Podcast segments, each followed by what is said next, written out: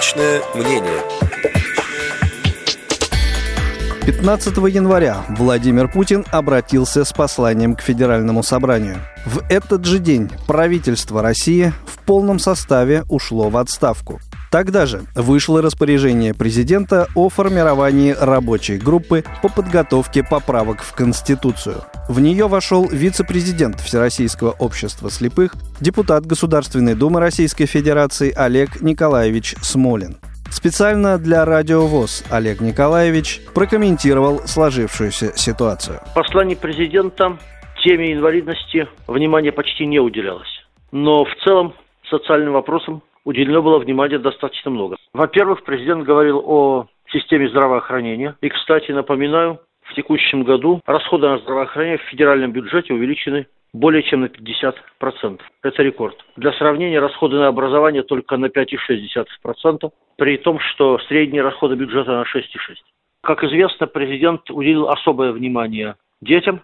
Семьи с детьми получат пособие при низком уровне доходов в возрасте от 3 до 7. Соответственно, продлена программа материнского капитала и даже распространена на первого ребенка. В принципе, все эти решения правильные, поскольку большинство бедных в России – это не пенсионеры и даже не инвалиды. Большинство бедных в России – это семьи с детьми. Поэтому послание направлено на решение двух проблем сразу. Демографической, у нас опять спад рождаемости, и, соответственно, проблемы бедности. Помощь придет тем, кто более всего в ней нуждается.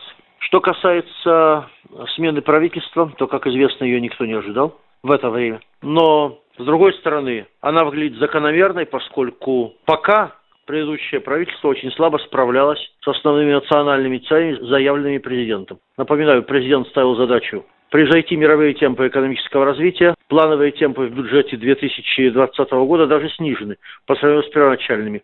Собирались 2,1% дать роста, теперь 1,7%. Мировая экономика для сравнения более 3,5%. Соответственно, президент ставил задачу сокращения бедности, но жизненный уровень в России 6 лет подряд падал, и такой ситуации сокращать бедность было практически невозможно. Соответственно, президент ставил задачу увеличения продолжительности жизни, но эта задача решалась очень и очень слабо. В том числе, кстати, по причине низкого уровня пенсий, медицинского обеспечения и, соответственно, в том числе по причине принятия закона о повышении пенсионного возраста.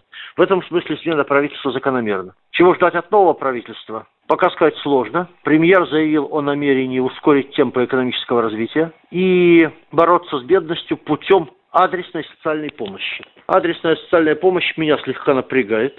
Не знаю, как она будет выглядеть, мы еще не видели никаких законопроектов на эту тему, но одна из версий в прежних редакциях состояла в том, что, например, инвалидам нужно помогать только самым бедным. Остальные с более-менее приличными доходами должны реабилитироваться самостоятельно. И, пожалуй, последнее. Мне доводится работать в рабочей группе по доработке Конституции. Рабочая группа утверждена распоряжением президента Российской Федерации. Насколько я понимаю, из общественных организаций инвалидов я там один.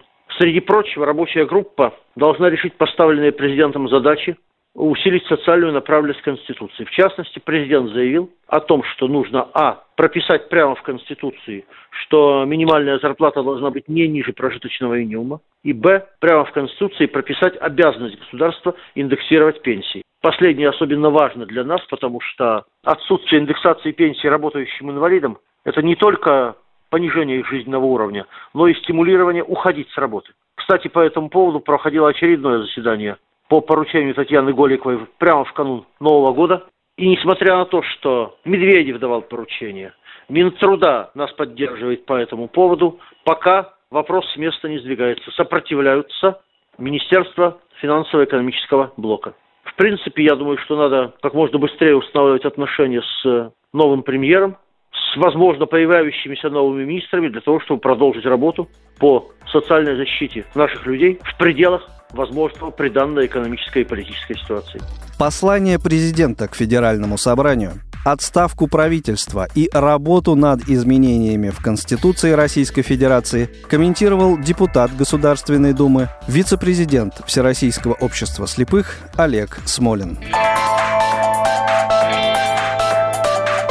Личное мнение.